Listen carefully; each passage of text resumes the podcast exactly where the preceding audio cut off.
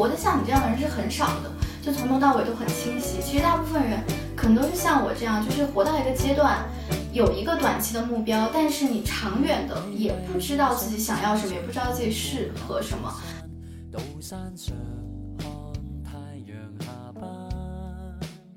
就我们尽管说文科很重要，文科很好，但也不能否认，就是确实你现在的很多工作是你原来的那个培养方式所 hold 不住的。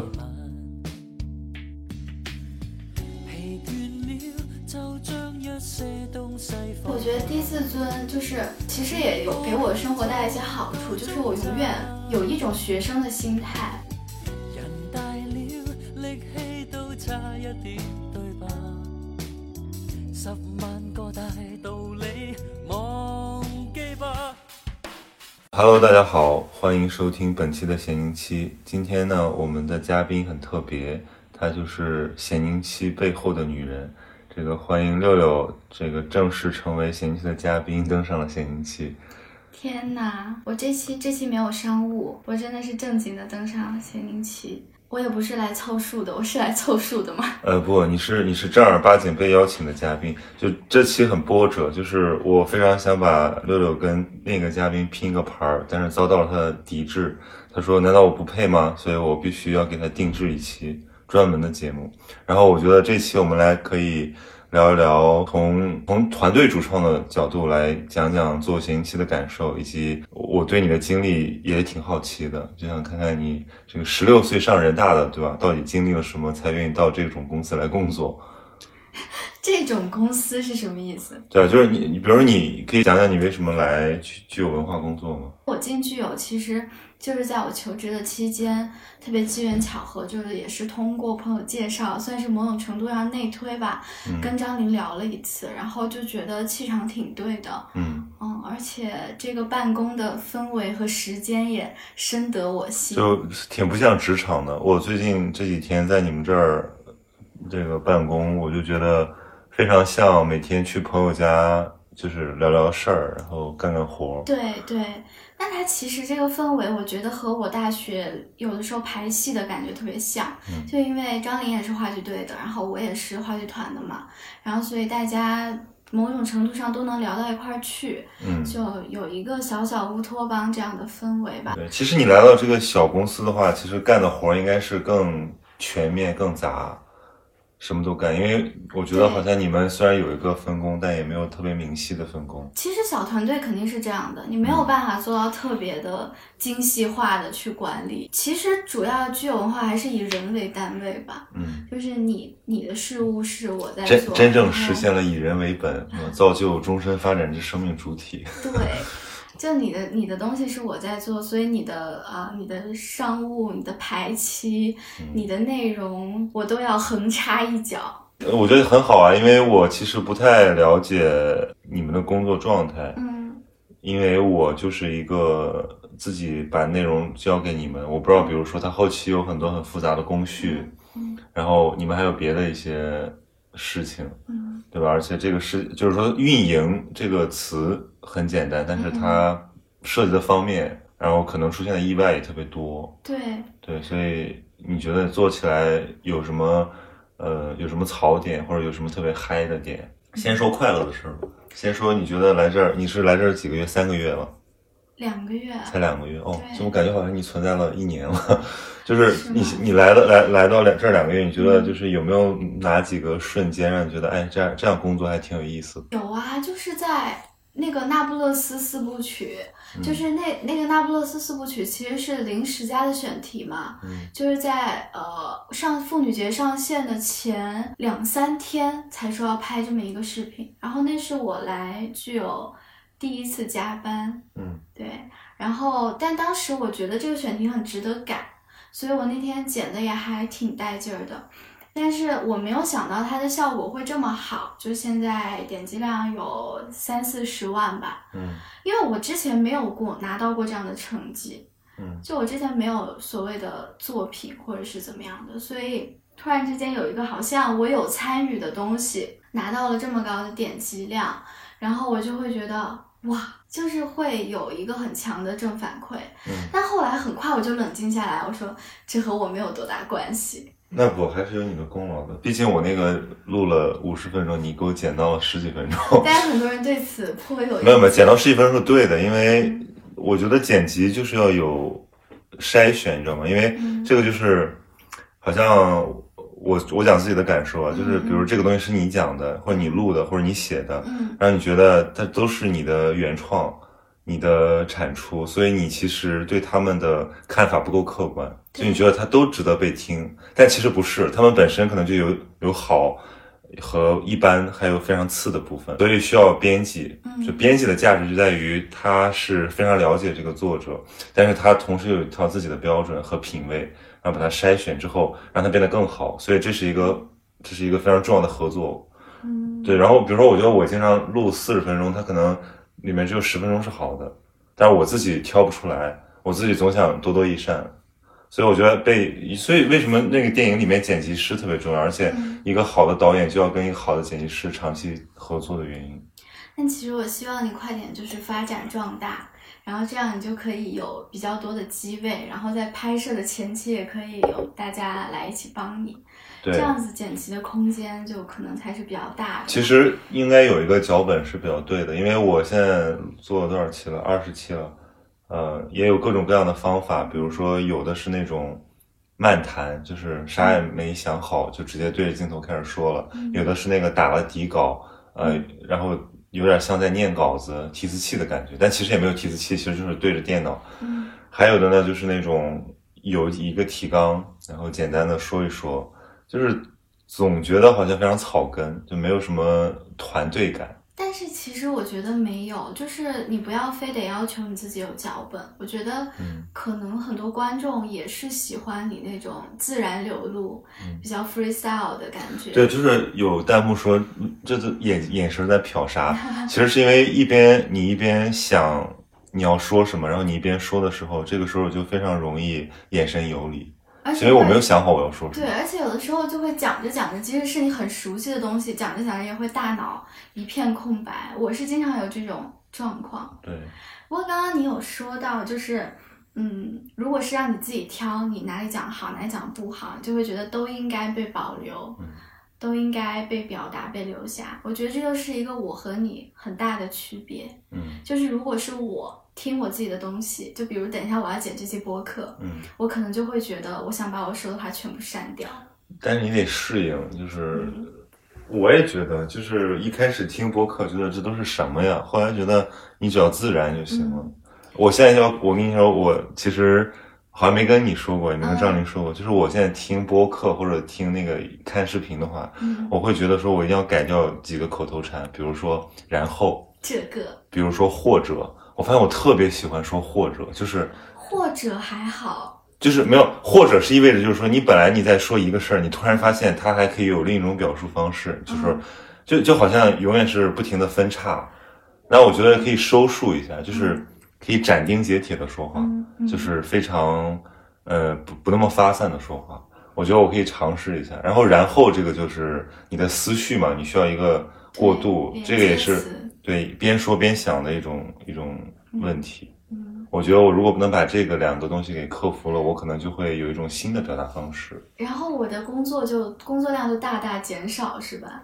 所以你其实是在减掉很多那种所谓的零碎的口头碎语，是吗？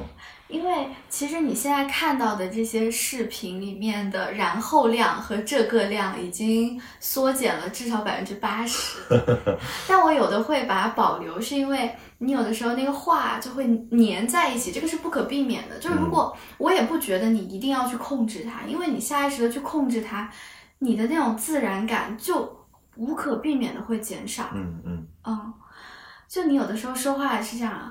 就是你一想起来，然后这个怎么怎么然后就我我学不好，就反正就粘一块儿。这可能是是你们山东人说话一个山东人说话容易吞音，就口音不是特别清晰。就我你大学的时候去考那个普通话测试了吗？没有，我也没考。但是你在话剧团应该有台词训练。对，就是其实我也受过这种训练，就是叫字正腔圆嘛。嗯嗯。那个那些做主播的朋友跟我说过，就是我的这个。呃，发音整体上还行，但是我有一个问题，就是我的这个有些地方口齿不清，就是所谓唇舌力度不够嘛。嘴巴跟不上脑子。对，而且就是有的时候你会省，你就是那个音其实在嗓子里面。嗯呃，你比如像典型他们吐槽北京话嘛，说西红柿炒鸡蛋，对吧？你那个其实是发出来了，但是你没有，你那个连音太严重了，所以大家听不清。但是我觉得清晰的口条这个对于一个表达者特别重要，因为我前一阵子去听一个那个演讲，然后那个演讲者特别有名，一个大咖，但是他讲不清楚，啊，然后我就特别崩溃，所有人都没有就为他难受。就是在用力听他在讲什么，所以我觉得宁可我说慢一点，说的清晰一点，让大家呃听的稍微舒服一点。所以我觉得做这个播客啊，确实需要在声音上有一定的水准，否则你不是说什么呃口音什么样的表达，或者说你怎么样的聊天录下来就是播客。当然，我这也不是歧视那些不同表达方式的人，但是我觉得这个就是说你要尊重你的听众嘛。说太多关于我的了，再说回你，就是说你做这个工作，那有没有什么槽点？我觉得这个应该让你来说，就是我来问你，就是你觉得什么时候你让我崩溃过吗？因为其实说实话，我最大对接的人就是你嘛。那你不那那不就是那期你好多任务叠加在一起，然后就是突然在周日早晨，因为我们是周周日晚上更嘛，在周日上午收到一个三小时的录音，就是这种很崩溃。所以建立时间表很重要。但我给你建了，你遵守了吗？其实你你没来之前，嗯就今年过年的时候，嗯我就跟那个，当然还是阿边在的时候，嗯我跟张琳和边老师说，我说我们要升级，我写了一个方案，我说我要在这个几个维度上升级，大概是包含了。后来不是石楠还做了一个那个量表嘛？甘特图，对对对，总总总之是我想让它变得更加像一个节目，而不是一个公众号，你知道吗？就是公众号是你想起来想个人号就是想写就写，我更想让它就是说。呃，比如说，假设我们每每次都是周日发，那我们是不是这个周四就把素材提交，然后你周五剪辑，然后你做后期？那我是不是周二就要找选题、约嘉宾，然后周二、周三录制，然后甚至是有的选题，比如涉及到多个嘉宾或者一些那种比较重要的话题，要提前做做策划。那这个全是那种媒体做选题的逻辑，所以我是想按照这种逻辑来做这个节目。但后来发现，其实那个最关键的因素是我。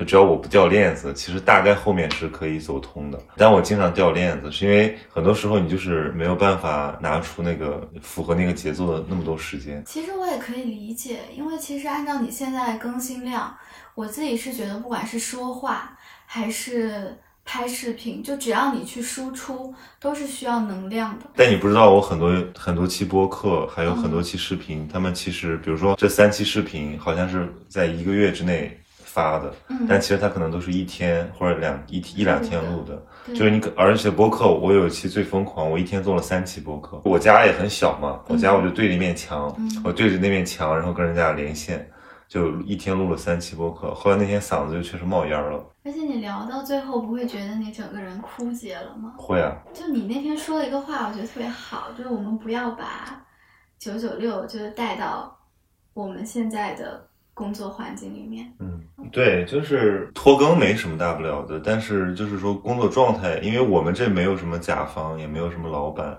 嗯关键是应该是从做这个事儿的人，每一个人经手这个事儿的每一个人都能够嗯感受到一种这种比较自然的生活状态。如果一个那种就是老老是批判的一个一个媒体或者一个渠道，它其实本身也是那样的话，那我觉得就很可悲。就像现在很多新媒体一样，就现在的媒体，尤其是做自媒体的，他们成天就是批判这个批判那个，但他们其实自己也很卷。我觉得特别搞笑。其实你刚刚说什么槽点，或者说让我觉得很焦虑的时候，就是我其实，在刚接手这份工作的时候，我就我确实是挺焦虑的，因为我不认识你，嗯就是我并不是作为一个你的朋友，我就全盘接手了你的账号，而是我一来我就要对啊，我不是在直播里问过你吗？我说你当时说哦，工作内容是就是做这个人的内容，你当时是什么感觉？你还要来认识我一下。对我其实很紧张，因为我第一期我是剪了你的存在的艺术之后，我才入职的。嗯然后在剪存在的艺术的时候，我就会觉得这个人吧，一定是很高深，然后很端着，嗯然后和我这种比较俗、比较现充，我就觉得，嗯，会不会我就不搭会我或者会觉 hold 不得住，我会觉得你你会嫌我，嗯，你知道吗？然后，所以我在联系你的时候，我其实特别特别紧张，哦。对，特别紧张，特别谨慎。你现在可以回去翻一下我和你的第一条最最早微信是什么？我来看看。，对，你可以看一下，就我们家不会不会微信不会说的是曹宁老师吧？应该是吧？太吓人了。应该是吧。而且当时是我入职第一天，然后张琳把我拉进工作群，然后你突然来主动加了我的微信，然后我当时在就在那个客厅里面，我跟张说啊，曹宁加我微信，我要说什么？我这样，然后我我打出第一句话的时候，我还问了一下石楠，我说这样合适吗？天哪这样好吗？我我翻到了？三月一号，嗯我加了你，我说易路你好，逗号，我是曹宁，逗号，请多指教，然后发了一个抱拳的那个，就特别像一个老干部。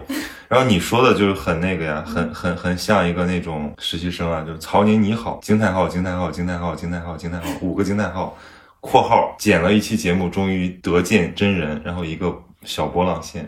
我还要多多向你学习，波浪线合作愉快！惊叹号惊叹号惊叹号！你这个发的就特别的呃，商务。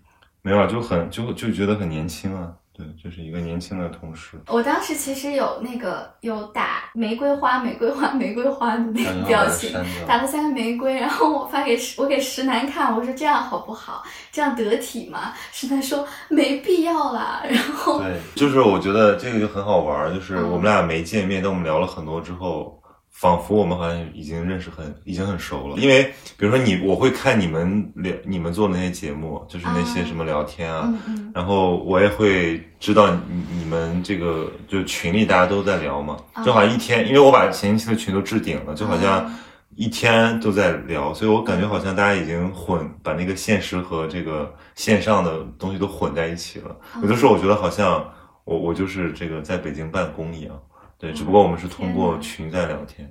嗯但是还有个问题，就是我之前很羡慕那个子非鱼的一点，就是因为他一直是高老师在做嘛，嗯所以他们就很默契。嗯然后我那次跟 Gary 思路，我说这个你做一期要多长时间？他就说他什么就四两三个小时。哎我说天哪，这样我我就觉得有一个稳定的编辑，这个特别重要。嗯就特别羡慕，因为我换了好几个了，从最早的第一个到中间佳慧实习，然后后来交到石楠，那到你你是第四人，你是闲期的第四任编辑，嗯所以就是当张琳跟我说现在有一个人专门负责你的什么音频、视频、商务种种，我当时觉得哎挺开心的，这样的话好像可以省去很多沟通的麻烦。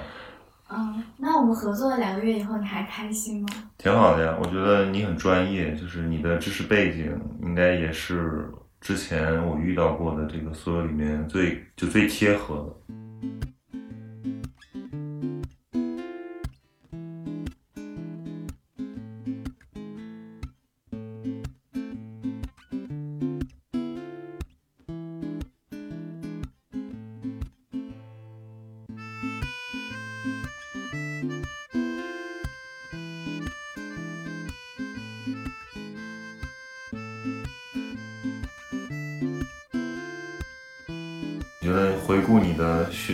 时光，你觉得什么塑造了现在的你？就十六岁上大学这件事儿对你有什么？十六岁上大学这件事情对我其实有正面和负面，肯定都会有影响。嗯呃，因为正面其实可以看到，就是我现在其实还是一个比较单纯、快乐、开心，每天都还挺积极的样子。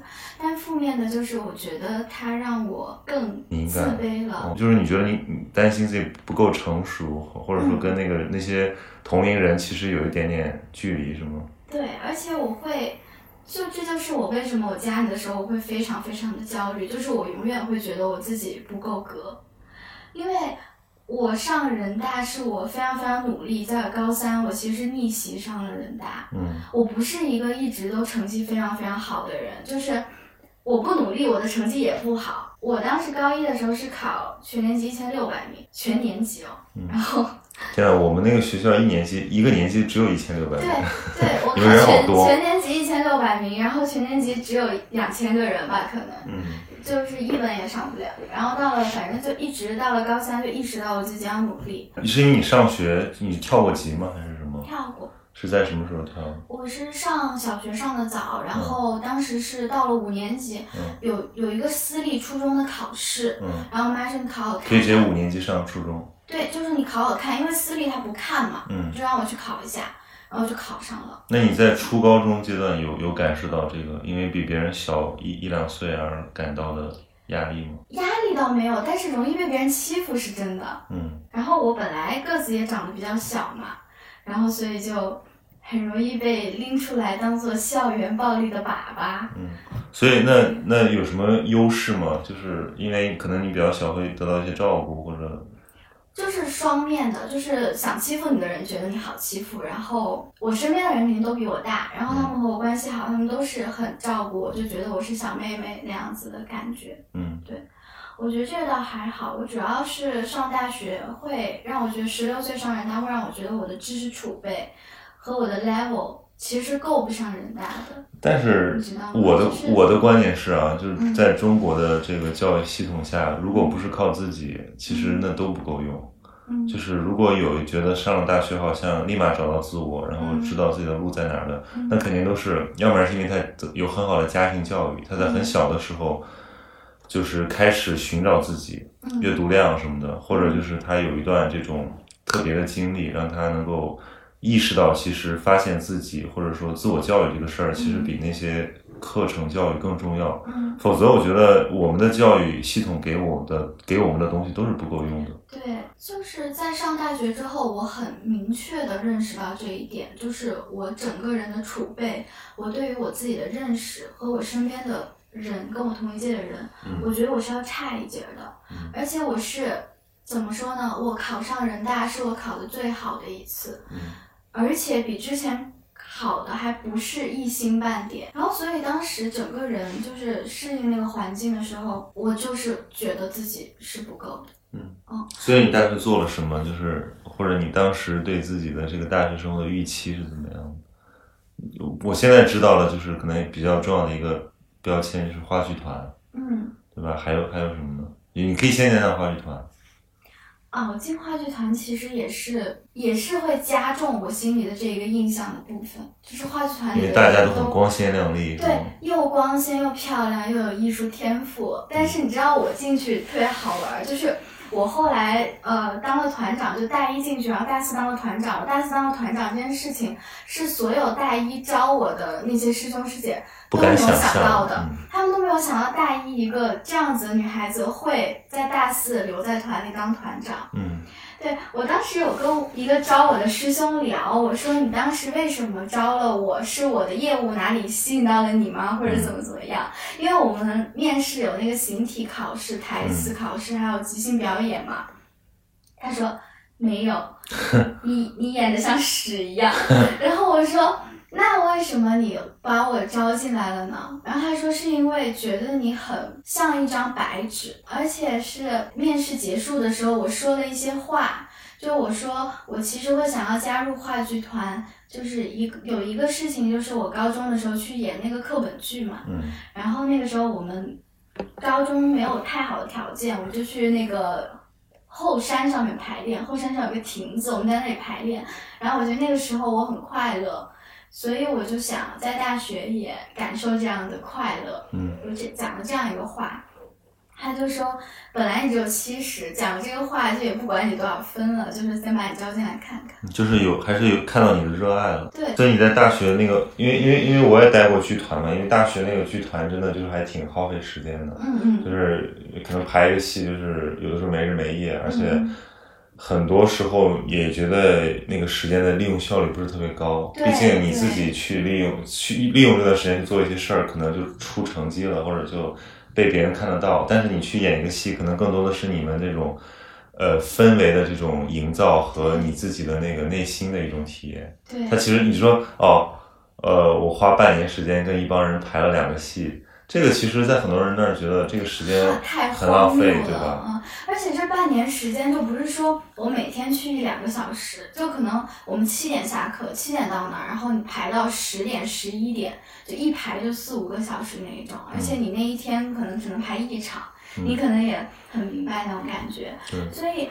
爱戏剧的人有很多种，有很多人他是喜欢登上舞台那一刻面光打在他身上，但对我来说，戏剧排练最珍贵不是那一刻，嗯，是我每一个过程为那个之熬夜的夜晚，或者说我每一顿和他们吃的饭喝的酒。嗯，所以你就是觉得这个，那就是怎么说呢？就是你的学习的时间会被挤占吗？或者，其中因为我特别鼓励这种，就是大学有一个一块儿玩儿志同道合的一个事儿，然后有一帮朋友、同学这样来做，嗯这是真正意义上的社团。嗯现在就是呃，大学的生活为什么大家总是觉得呃不够满意？是因为嗯现在大学生被太多东西诱惑，他们要做太多事情，他又得好好学习，然后又要去实习，然后又有各种各样的社团，但问题是他每个他都不是很投入，嗯所以总是那种浮光掠影，然后不肯花时间，所以最后也没有什么情感。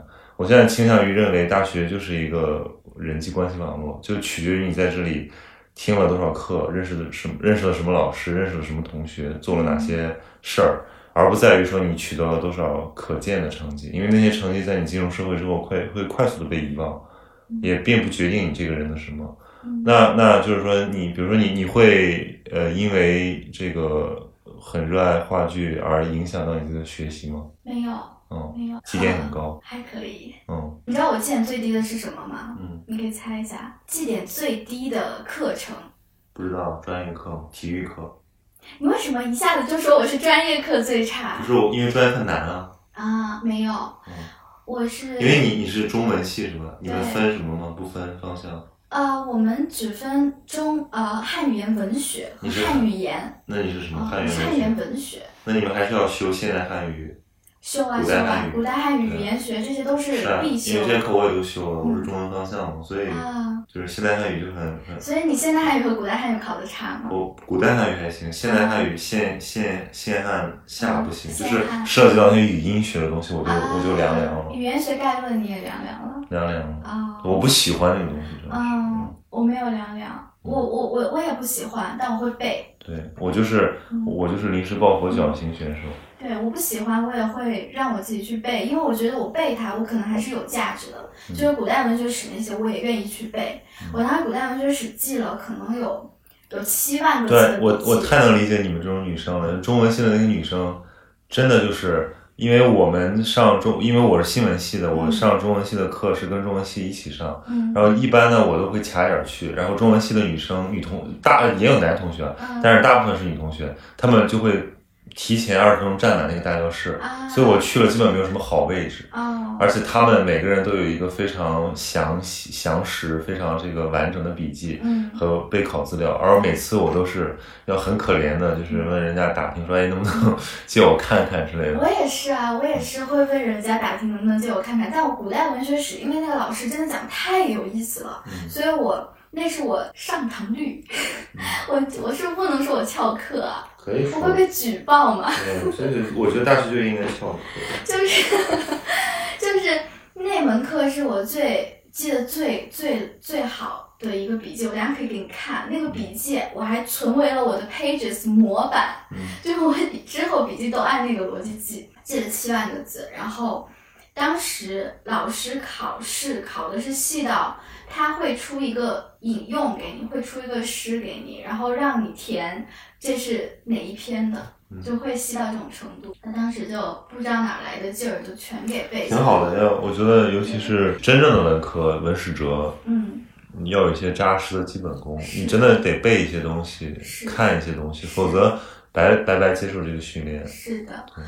但是有的东西，我认为我背了是没价值的，比如思想品德。嗯，就是你大学的考试有一种考试是，因为考试本身都是促进学习的嘛，但是有一种考试它会本末倒置，嗯，它其实大家都是为了通过这个考试而去准备它，对，所以我很讨厌这样的课和这样的考试，嗯我尽量避开这样的课，但是嗯。有的人有的同学就会很喜欢，因为这种课就意味着他全然的是。呃，直接刷高分。对，工具理性嘛，就是他就说，那我我他们他们选课都有策略，就是说，哎，我把一些什么可能不易出好成绩的课放到后面选。那比如说我要申请，我要交流，我就先刷一下哪个课。然后我其实根本不 care 这个东西。但某种程度上，就是我们其实不应该去，我不知道，也不是说不应该吧，就我不知道要不要鼓励这种。对，我觉得我就是要明确的说出来，因为那是一个骗局。嗯。因为那那个所有经过这个事儿的人都知道这是一个骗局，就是你把这个东西想象的太重要了，但是这个东西没那么重要，那你不是被他骗了吗？对吧？因为我觉得大学最重要的东西还是我们体验过的之后，就是说白了就是自由的。生活和这种独立的精神，但你确实有的时候，你所谓的不重要，其实我怎么说呢？就是你放在这个大环境里面，有的时候是挺无力的。嗯，对，我就觉得说，我们现在是为了很多在工具理性上达到目标，而放弃了对价值的追求。我认识好多这样的同学，有些关系还不错，我就很无法理解他们。比如说上了一门很好的课，他为这个课特别认真，考试拿了一个很好的分儿，但是他其实根本不热爱这些东西。然后比如说他觉得这个书我可以随便卖掉，那些书他就是把它当成一个考试资料来读。但我觉得那本书或者说那那些内容本身是应该成为他们的一个精神资源的。可是他们只是把它当成一个材料，所以说他们选这个课不选这个课，有时候只是根据说，哎，这个老师好不好拿分，嗯，可能有那么一点点兴趣，但是他完全我没有看到那种眼睛放光的热爱。你问他说，你为什么做这一行，或者你为什么选这个专业？他说其实也无所谓，都行，嗯，对吧？或者只是这个比较效率比较高，赚钱比较多，就业前景比较好。对我就觉得我觉得这是现代教育的巨大的失败，就是因为。古典的教育，它是要呃跟你的、你的、你的、你的力、你的这个效率跟你的德性要有所匹配。就是人每个人都是独特的，但我们现在的社会和教育系统并没有从在这个方向上去帮助我们成为一个独特的人。嗯，但我怎么说呢？我觉得你的格局比较大吧。嗯，但是我但但我我觉得我的问题就是说，我觉得我只不过说出了一些我我我觉得大学应该是的样子，但问题是这个大家都不是这么想的。也不是都不是这么想的，就是你很难这么想就这么去做。嗯，我觉得我已经是因为我学了中文系这个专业，所以我可以在有的时候我很肆意的去做一些，呃，我想做的事情，比如说我。呃，我我爱背的东西我就背，我专业有关的东西我觉得有意思我就背，然后像这种辞修什么的，我专业一考完我就不背，我的室友都在背，我就我就要睡觉，然后我就睡那两个小时的觉，我就只拿了七十分，就这样的。但是你想啊，就是很多其他专业的人，这种东西对他们来说就是一个硬性条件，是他们个人目前不能改变的东西，可能在未来的五六年之间。或者十年之间吧，也不可能期望这些标准会改变。嗯，那他们如果不在这个时候让自己不快乐，让自己不开心，去做一些自己不得不做的事情，那但但我当时也没有说，就是大家应该直接逃掉或者直接就是抵抗，只是说你还是要通很多关嘛。对对，比如说你你只那有些人可能说，那这样你还是考什么高考上什么大学，你自己在家看书不就行了？但也不不不是啊，因为你还是要有一个跳跳板环境啊。对我只是说，就是大家一定要分清楚，就是有的时候你确实要很工具理性非常强，你要是把这个事儿给办了，把这个把这个分拿到，或者把那个。呃，申请搞定，但问题是搞定了，并不代表你就有了内核。但也不要忘了，就是最重要的是什么？是对对对，就是我觉得本末倒置是什么意思呢？大学生不看书，然后搞一堆有的没的，这有的没的，最后啥也没留下，或者留下一些很浮华的东西，然后还在抱怨说：“哦，我的大学，那是我，我觉得这是这是这是错的，就是大学本身应该是精神和思想的一个一种，或者说一种。”呃，对自己的探索，他应该给你这个空间，所以通过阅读，通过这种社会实践，通过这种与同龄人和这些呃老师们的交往，来帮助我们有更好的生活的能力，而不是说快速把大家复制成一个个呃所谓优秀的人，然后成为人才。我觉得这个就很糟糕。西塞罗有一个话，他讲说，教育的意义在于这个。让每个人成为，就是找到自己，对抗社会，对抗这个社会的这些庸俗的常识和见解。但问题是，他一直在重复、复制这些庸俗的常识和见解中的人。那这个就是一个来自罗马时期的这个判断，所以我觉得可能就是说觉醒或者启蒙这个词儿，可能让大家现在觉得有点陌生，但这个本身这个过程的价值依然体现在我们的教育的内在追求里。就其实就是这样，如果就像我们做在《银行传》那节目里面聊的，就是如果不是这本书，如果不是这件事儿，如果不是听到这席话，可能我们的生活不会是现在这个样子。对，所以我觉得有这么多好的影响，然后才让让我们或者说一些跟我们很像的人有了有了信心去面对这个很荒诞的世界。嗯，对，所以我我觉得我不会被这个很复杂的现实给击溃的原因，就在于我心里有底。你内心很强大。嗯嗯，你的内心很强大，而且你很清晰的，就是知道自己最重要的是什么，自己的力量是什么。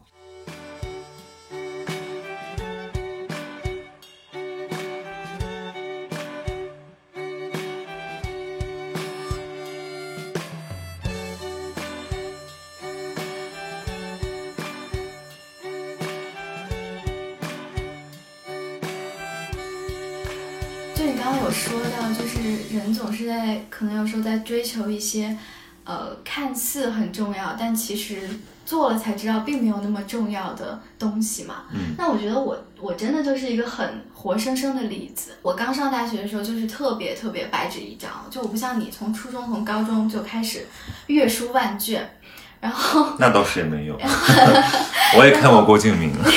然后反正那个时候就整个人的意识就也没有特别特别的萌芽，那就会想到关于我的职业，我第一的想到就是我看过的一些电视剧，嗯。就像这个也和你有点像，就是其实 Newsroom 对你还有影响吗，就那个美剧，嗯。那对我影响就是广告狂人，哦，我觉得哇，非常的 fancy，酷真好，？又又有创意，然后又能又能赚钱，对对而且又能对参与社对，而且你又在一个那样子的大楼里面，就好像所有的一些执行啊，就是都在为你的创意服务。对，然后我就每次看到，我觉得最激动人心的就是他去给他客户提案，嗯然后 presentation 的时候，我就觉得哇，闪光，对我就觉得我能不能也做一个这样的女人呢？就是一个非常的吸引我。对所以我当时就在中文系，我就去辅修了呃广告学的专业。然后我觉得这一点啊，其实是两面的吧，就是因为它是新闻学院的课，嗯然后所以我必然除了广告之外，我要学很多音视频制作、嗯新闻摄影这一就给你。带来了一些技能点。对，它给我带来了很多技能点，然后我就呃顺理成章的，我大二大三两段实习都是去做了广告，嗯就是在知乎我去做了一个广告投放的实习，嗯。然后但是你知道我每天的工作内容是什么吗？就是我们要给客户在知乎上线他们的广告，我们就有一个 客户管理系统，嗯。我的工作就是我接到单了，就比如说呃，京东要在知乎的呃 banner 上上一个广告，嗯。我就要给知乎把它物给京东把它物料传上知乎的系统，把它安插到正确的 banner 上你。觉得就一点那种什么创造感都没有？对，然后然后最搞笑的是，我每天第一个工作，我第一个工作你知道是什么吗？截图，就 就是我每天都需要把知乎，它可能有二十几个广告点位吧，然后可能你一个商家你要做 A/B test 嘛，嗯，然后你投做个简报呃不是简报，就是你要看你哪一种文案在知乎投放的效果更好。啊，所以你会投 A 版、B 版和 C 版，所以我每天做做的事情就是刷出 A 版截图，刷出 B 版又这。这跟做那个就是营销号运营很像，就是不停的在调版啊，对，就是，对，就是终端的一个工作，然后把这些截图汇总发给对应的甲方。但如果这个工作就是正式员工，嗯也是做这些工作吗？啊，正式员工正式员工不截图，啊，因为因为我觉得这个，因为我并没有很了解广告行业，但是我有个朋友现在在腾讯做广告，嗯嗯。他跟我讲过一些，因为现在这个大数据下的这个广告行业跟以前的那种很不一样，因为对以前的那种很多还是靠人，靠这个所谓创作者，对吧？文案啊，什么金句啊，但现在很多都是数据导向的，因为基本上尤其互联网平台全部是靠这个数据说话，你基本上在像做一个呃数据分析的工作。对，我觉得可能也是机缘吧。就是其实我是投中了广告行业最最末端的一个实习岗位。嗯，就是其实它也有一些前端的，比如说 copy，对你去写文案，嗯或者说是媒体媒介这样子，可能就会稍微前端一点。但我偏偏就投中了这个最末端的，然后让我觉得特别的无意义。嗯，就那个时候，我就有一丝丝觉得这条路可能不太对。对，就觉得有点不对。但是我就觉得，是不是因为我的岗选错了，我还要再去试试？嗯，所以又试了是吗？然后我就去了一家 A 四。嗯，然后就在 agency 里面，我就觉得这个行业，我这样说 agency 的人会不会打死我？你你可以不具名，哦，我是不具名，我就是觉得 agency 的生活太惨了。压力太大，就是他作为一个乙方，其实是被蹂躏各种压迫、蹂躏的，对。然后再加上怎么说呢？就整个 agency 的行业现在都不太景气，因为大环境就是这种这这种行业在衰退，其实对，就是你，它某种程度上已经到了一个很夕阳的阶段。嗯就是你看大头的公司，他们现在都都会养自己的 branding team，对。他们也不会完完全全靠 agency 给你的一些资源和创意去做自己的推广，对，那你就处在一个非常被动的位置。就是没有什么存在感，不是像以前那种，你看过那个吗？一个广告人的自白，对对对，奥美的那个他，然后啊，人家那个年代的那个广告业就是很有底气，而且他可以筛选用户，对对而且现在其实真的渠道也不一样了，是是对，完全媒介整个都变了一个天。我那个其实我那个 agency 都还好，因为他做的是户外广告，嗯，所以一些户外广广告某种程度上是拼资源，就拼你手里有多少、对那个位有多少块。牌子，对对，对这种其实感觉就很像那个夕阳产业嘛，就是说它还是有一定体量的，但是在不断被蚕食，而且又没有新的这个新的这个渠道开发，因为大家都是互联网啊，这个移动端对这些东西它都有插不进去。对，而且我当时去的也没有说在广告，也是莫名其妙又去了一个没有真正在生产广告的广告公司的职位。嗯对，然后我主要做的是 PR，嗯然后所以我每天要写很多的公关稿，写一些案例包装这一类的东西嘛。就还是对文字能力有一定的锻炼，但是这个锻炼是不是我想要的锻炼呢？我就让我突然之间我就要 quit 的那一瞬间，是我要写个稿子，就是给公关写个稿，然后他们想要联系一个户外的一个科技展吧，还是怎么样去写，但是我们又没有人去看过那个展，那我就觉得这样写就好莫名其妙。这种事我也干过，就是你在一个东西还没造出来之前，你要把它吹上天。对 对，然后你还要和你自己的案例有所联系。对然后我就向我的领导提出了，我觉得，嗯，我们可以换一个角度去写，或者怎么样。然后我的领导当时就很直接的跟我说，让我去洗稿，嗯就说，当然我不要看你自己写的东西，你就是看别人有什么，你就这么写就好了。就反正，因为它是一个 to B 的 PR 的东西嘛，其实也没有多少用户会看，你就只要让它漂亮就可以了。嗯，更加无意义这个工作。而且我觉得做这件事情我特别折腰，对，我不太愿意为了这种事情折腰。所以后来你就把这条路给否定掉了。对，就其实说白了，我否定这条路，我还是没有试到那个最核心的部分，我还是没有真正的去从头到尾的去做完一个 campaign、但是我从一个比较末端的位置，我窥见了这个模样，可能不是我特别想要的。嗯，哎，对我这个问题，觉得可以问一下，就是文科生都去干嘛了？或者你的同学，中文系的同学都去干嘛了？呃，一个很大的路径是老师，嗯然后我觉得这个挺好的。然后另外一个就是去国企去公务员，嗯然后还有就是去呃去当编导的也有，但是极少数。但是那个得有技能点啊。对，就是你那个你你刚才说你是纯文科生，其实这样听下来你不是那么纯，因为纯因为纯文科生就是说技能点很少，比如说文案，就就就是这个文案你也可以，但是你又可以剪做做媒体多媒体的这种东西。但其实媒体真的也很文科呀，对吧？嗯就是，但这个东西我觉得分的不是那么的细的。哦、现在很多都都是看你一个综合能力。就是前两天跟胡老师、张玲录那期文科生嘛，嗯嗯那期可能我们聊的有点儿这个，主要在宏观层面，嗯其实没有聊一些具体的，比如说文科生就业到底好不好嗯弄，现在大家都在干嘛？嗯其实我觉得这个，哎，你知道梁一峰吗？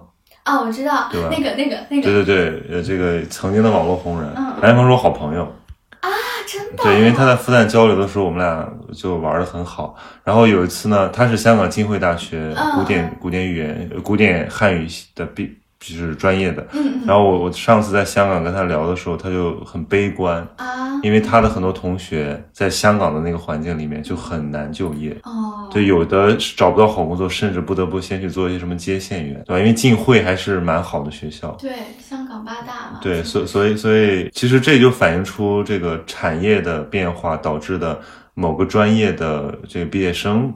就业的困难，所以这个其实是和胡老师那期节目里面没有涉及到的，而且这种焦虑和压力是很真实的。就我们尽管说文科很重要，文科很好，但也不能否认，就是确实你现在的很多工作是你原来的那个培养方式所 hold 不住的。因为你比如说我们我很多这种学文科的同学，新闻系、中文系、历史系的同学，他们早早的就意识到了这个现实之后。就开始找金融类的实习，然后甚至有的去读一个硕士，是的，立马就转行了，要不去做法律，读个法硕，读个金融硕。我身边也有我的室友就是这样的，嗯，然后我其实这些人，你怎么说，就是你不会去做这件事情，但是我其实敬佩他们做这个事情，就是我觉得他们很果敢。对对对，就是你知道我的室友他读中文嘛，因为其实中文的课业真的就不算水，嗯，就就还挺多东西要学的。对，然后他还去辅修了一个法学的学士，就是因为第二专业有专业和学士之分嘛。那学士其实是你要写两篇毕业论文，对，然后而且你的课业也会加重很多很多，相当于他一个大学修了可能有四百个学分。嗯，那他真的就是从早上到晚，周一上到周五一直都在上课。嗯。然后他也是学了这个法学之后，他就要考研嘛。然后他当年考清华差五分没有考上。嗯。然后我当时心里面我特别不知道应该怎么。研究生差五分。对对，然后我就不知道该跟他说些什么来安慰他，但是他一点儿都没有，就是在我面前展现出他很挫败，他不想再搞的样子。他立刻就开始规划好。接下来的路径就是他首先申请了国外的很多老流氓，然后拿到了 offer，然后再按部就班的去复习法考，然后今年上北大法学院。对，然后你说这些事情是我。哎，我觉得包括曾经你可能也不会去做的，做不了，做不了，真的，真的。我前两天有一个听友给我留言说，他要考这个新闻传播类的研究生，嗯嗯，他想咨询一下。我说我真没什么可说的，因为我说不是我不乐意，是我真不懂。就是我对，首先我对考研究生这个事儿一点儿都不了解，嗯。而且我觉得我也没法给人分析这种什么专业就业方面的东西，因为我自己的这个路是一条特别奇怪的路。就本科毕业就就业了是吧？这这是一一一个层面，另一个层面就是说我非常笃定我要干嘛。嗯，对。呃，而且我我我这个是深层次的，就是说我要成为一个什么样的人，这个我很笃定。所以我认为我做做一些职业，呃，做一些这种工作的状态，其实都不要紧。因为我很相信最终的那个东西。对，那很多朋友他们可能比较担忧的是，他眼前不知道该怎么办。嗯，这个就比较需要一些我觉得切实可行的，呃，或者说有这种参考价值的一些，比如做职业咨询的呀，或者说这种做规划的，像什么张雪峰这种，给他们提供一个，对吧？一个你刚才说考研啊，就是考研的那位听友，如果你现在还在听的话，曹宁不能给你提供建议，你可以。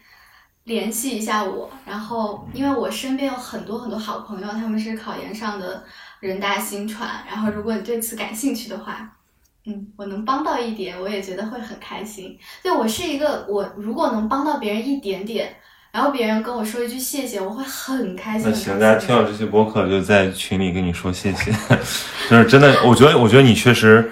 讲到这个，刚才我们开开开播前，我们说到这个什么低自尊、高自尊嘛，我觉得你确实是一个好像就是呃很怕自己给别人添麻烦，很怕自己不行，因为因为比如说你老老问一个事情，就是说，哎，这个能说吗？或者说这样说会不会不好？对，因为按照我的逻辑就是说。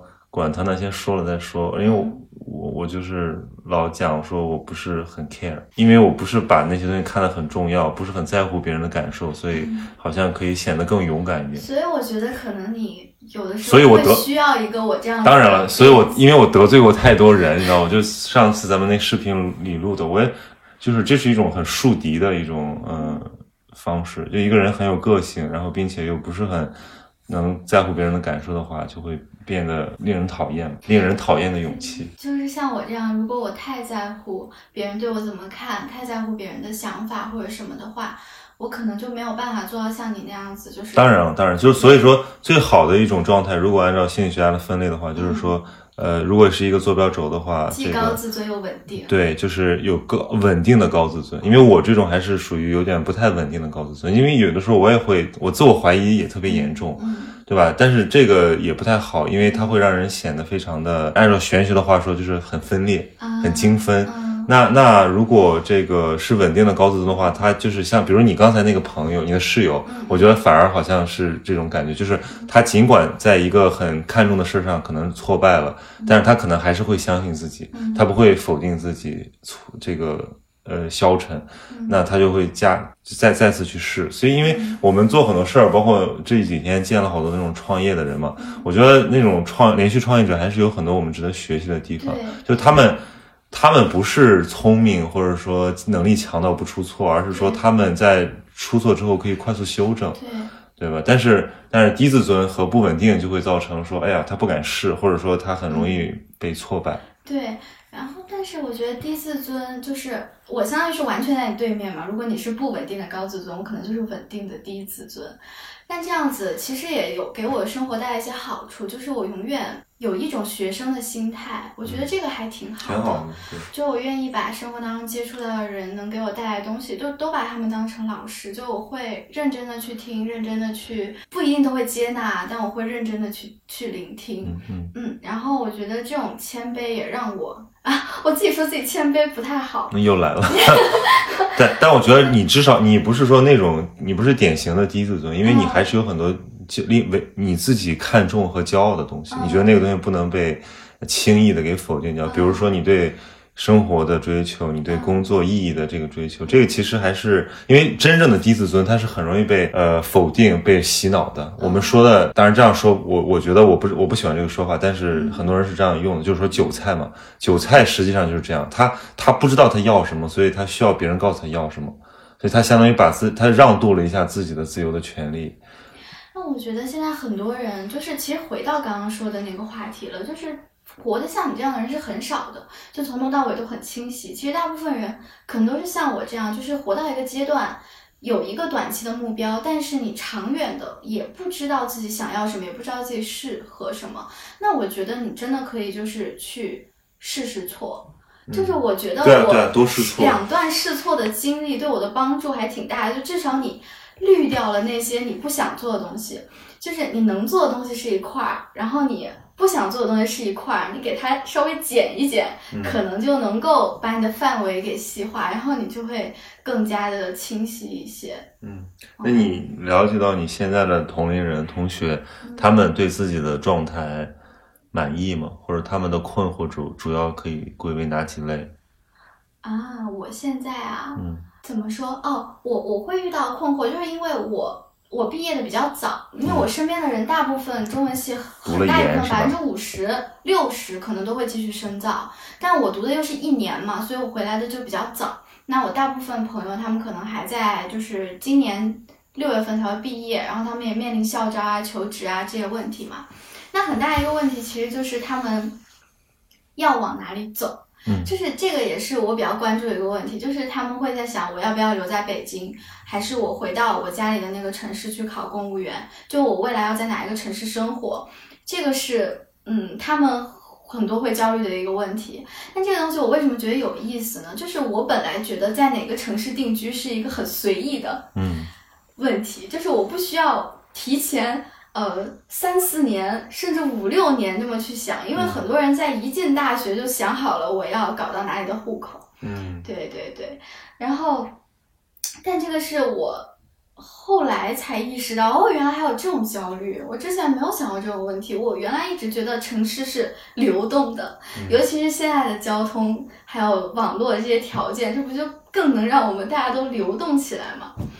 但其实现在就是。也是整个大环境的问题吧，就是桎梏太多了，条条框框太多了。你你有没有看过那个毕业生上海落户上海的政策？嗯，就都是积分儿的，对啊就是你参加几个竞赛你有几分儿。我们你知道你知道我们我们我们班评那个什么上海优秀毕业生，嗯嗯哎，我我当时就觉得这个特别无聊，所以我说我我不评了，就是我我根本就不填那个东西。嗯嗯但很多人就是这个呃，这个怎么说呢？苦心经营，就是为了来刷那几个分。比如说，我碰到没意思的班会课，我就不去了，因为我觉得就是你的时间其实更宝贵。但有一些同学他说这怎么能不去，对吧？这个什么几次不去就是要被扣分的，扣完分你的那个最后你这学期的那个分儿就会被减。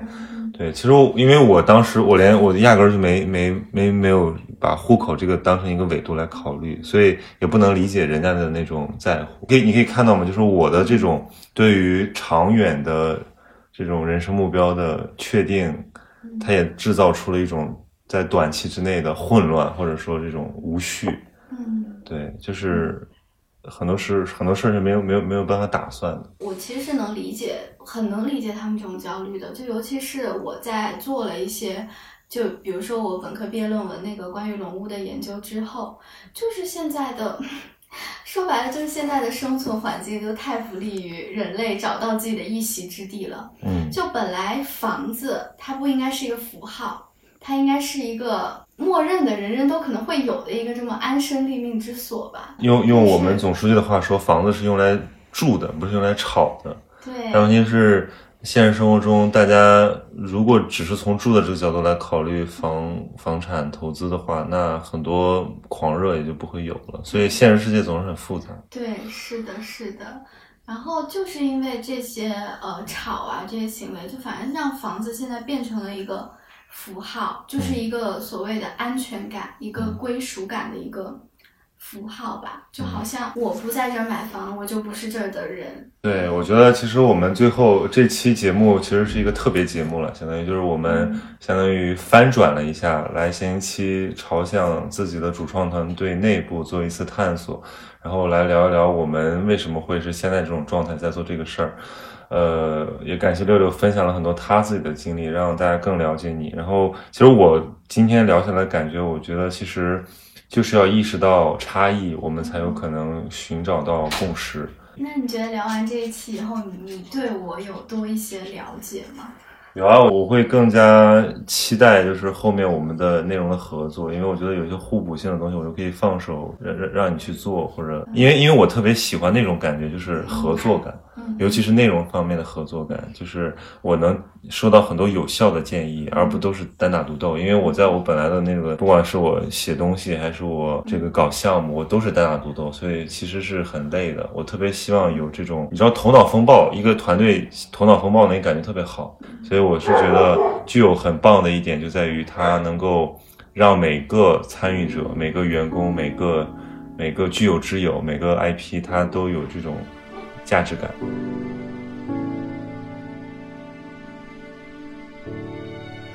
好，希望大家不要觉得我这次的谈话很无聊哦。哦，那就是本期的节目，我们下期再见，拜拜拜拜。